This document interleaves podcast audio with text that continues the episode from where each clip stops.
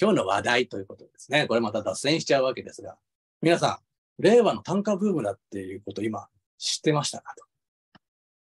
知らないですか？これ結構最近ですね、これ今ネットの記事ですけど、テレビとかでも結構このテーマで取り上げられてるんですよ。今、令和の単価ブームですよ。で、実際にそれはなんかこう、ちょっとしたこうね、まあ一部が盛り上がってるとかじゃなくて、いや、本当になんかこう、角川の単価のね、単価賞ありますけど、すごい今最近だと、かつてなく応募があったりとか、歌集が結構売れてたりとかっていうことがするらしいんですよ、皆さん。はい。で、この記事ね、どうせだったらちょっと見ましょうと。どういう歌があるのか、気になりますよね。はい。え？これですよ。君といて、恋してメリーゴーランド。どこへも行けないけど、綺麗だね。なのかな。ちょっと三文っぽいですよね。まあちょっとこここの例だと歌っぽくなってないんですけど、まあ要するにこういうことなのかな。まあこういう感じなんですよ、皆さん。お分かりいただけますかねなんとなく空気が。はい。要するにですね、この、まあ、記事を要約するとこういうことなんですね。現代的な、伝統的な形式にとらわれずと、口語的な表現、まあ、いわゆるさっきみたいな話です。話し言葉で、記号を使わない、まあ、俳句と比較してですけども、記号を使わないっていうところで、要するにですね、自由な表現。みそ一文字に慣ればさえすればですね、まあ、何でもいいっていうことが結構受けて、特にその SNS、まあ、要するにツイッターとかですよね、短い、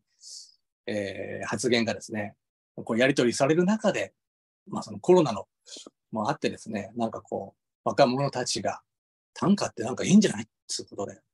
交互短歌が流行っているっていう話なんですよね。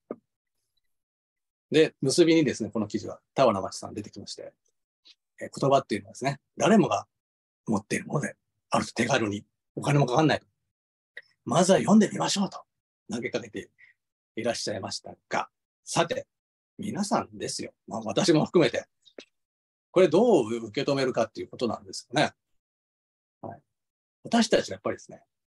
短歌じゃないって言った、やってることは短歌なんですけど、それは現代短歌じゃないんですよ。古典的な和歌をやってるわけですよね。これなんで、そもそもですよ、今、こういう古臭い伝統的なものを読む意味ってあんのかって、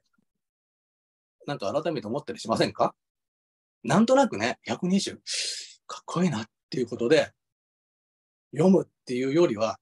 皆さんそれぞれですね、なんかやっぱり理由があると思うんですよ。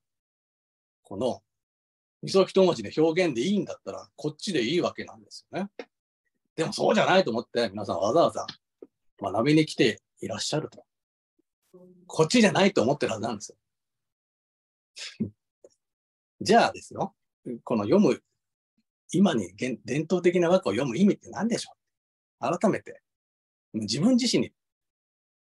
解いてみたんです。これもはっきり言ってこ僕がこういうことをやっているときに、必ずこれは人に聞かれたら答えられなきゃいけないことだと思っているわけですが、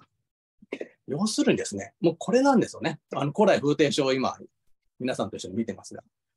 僕はもう春勢に、もう、なんていうか、もう大いに同意するというか、春勢にすごく共感するところがあって、やってる部分もありまして、こういうことを言ってるんですね。歌の本体には、ただ古今集を仰ぎ信ずべきことなりということなんですよ。ここがですね、その今、若者がね、こう、こうやっている短歌と違うところがですね、これ何でもありなんですよね。自分の感情をね、みそ一文字に載せると。それだけのルール。これはやっぱり違うんですよ。古今集っていうものがあって、それを踏まえて読むと。あのように読みたいっていう心がまず大事なんです。ねこれがあるから皆さん、やっぱり古典っていうか、うん、なんていうんですかね、この平安の和歌がいいと思ってるはずなんですよ。なのでですね、こじゃあ、古今集年何があるかというと、春税まあ、定価。もう、はっきり言って、まあ、それだけじゃなく、それからね、こう、連綿と続いていく歌人たちが何が古今集に惹かれたかって言ったら、厳選された形物であり、洗練された言葉であると。もう、春勢とかもすでにこういう境地なんですよね。だからあの古今集に読まれたものが、もう美しさの頂点であるっていうふうに、もう捉えてるわけなんですよ。だからもうあのように読むんだっていう。はい。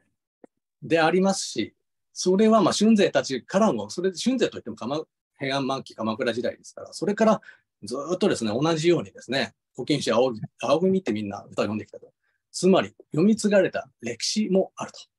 要するにですね、和歌を読むっていうのは、華道である道なんです、ね。道を求めているんですよ、私たち。はい。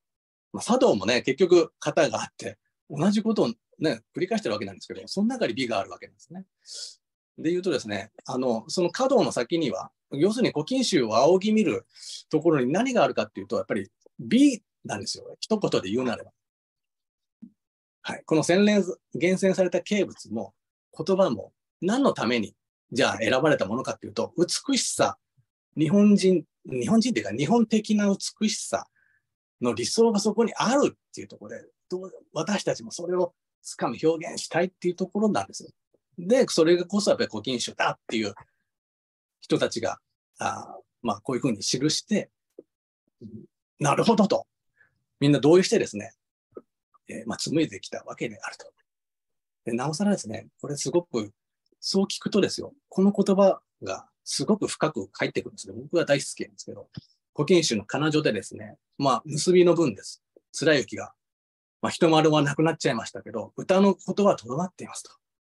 たとえ時が移って、こと去り、楽しみ、えー、悲しみ行き交うとも、この歌の文字があれば、まあいろいろたえ、えー、青柳の糸絶えずと、松の葉の散り失せずして、正木の数が長く伝わり、鳥の後久しくとどまる。そんであるならば、歌の様を知り、ことの心を得たないような人は、これ我々のことを言ってるわけですね。歌の様とか、その心を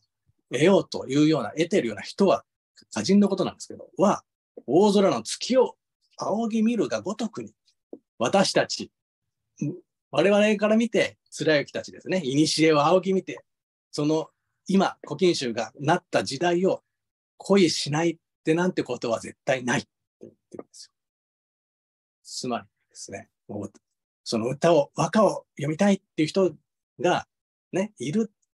そのような人たちは、月がいいなと思うように、そのですね、古の俺たちを見て、かっこいいなって思わないやつなんていいねって言ってるわけなんですよね。うん、何回聞いても痺れるなという言葉であると。ということでございますね。やっぱりこう、なんかこう自分の気分次第で気持ちよくポンと読むもんじゃないわけなんですよね。いい、えー、角、この道であるということを踏まえてですね、古今集を目指すといったところが、私たちのなすべきことであるわけなんですよ。で、歌の歴史ざっくりと、これはちょっと資料にいつも載せてるやつなんですけど。はい。万葉集ってももともとその前にあったんですけど、そうじゃなくてやっぱりですね、古今集こそが、まあ、歌の聖典であると。まあ、春絶帝が、ね、こう、立て、古今集を立てたからですね、もうずっと古今集の時代だったわけですね。鎌倉、室町、ね、江戸時代まで。ただそれをドーンとひっくり返したのが正岡式とか、まあ、明治の歌人だったわけで、まあ、そこからです、ね、今の短歌の歴史って基本的にまあこの、まあ、自由な形式が、まあ、終了になっているわけですが、そうじゃありませんっていうことを僕は言いたいと。ね、ここで別に和歌のそういった伝統的な心が絶えたわけじゃないんですよね。というのが、私たちみたいな人間がいるからといったことでですね、それをですね、皆さん意識して、この道に自分たちがいるんであると。でさらにその道はですね、またね、後々の人も続いていくんだという意識で歌を読んでほしいなと思ってますと。ただなんですけど、この人たちは SNS でですね、結構気軽に歌をやっぱ発表してるんですよ。この心は大事だと思うんですよ。やっぱりね、こう練りに練った歌をですね、こう自分とかを身内だけで溜め込んでてもやっぱり面白くないですね。皆さんもバーンとね、ツイッターでも何でもいいんですけど、こう、発表してもらえると、なんかこの和歌の魅力ね、他にも気づいてもらえる人いるんじゃないかな、なんて思いますので、よろしくお願いします。はい、以上でございます。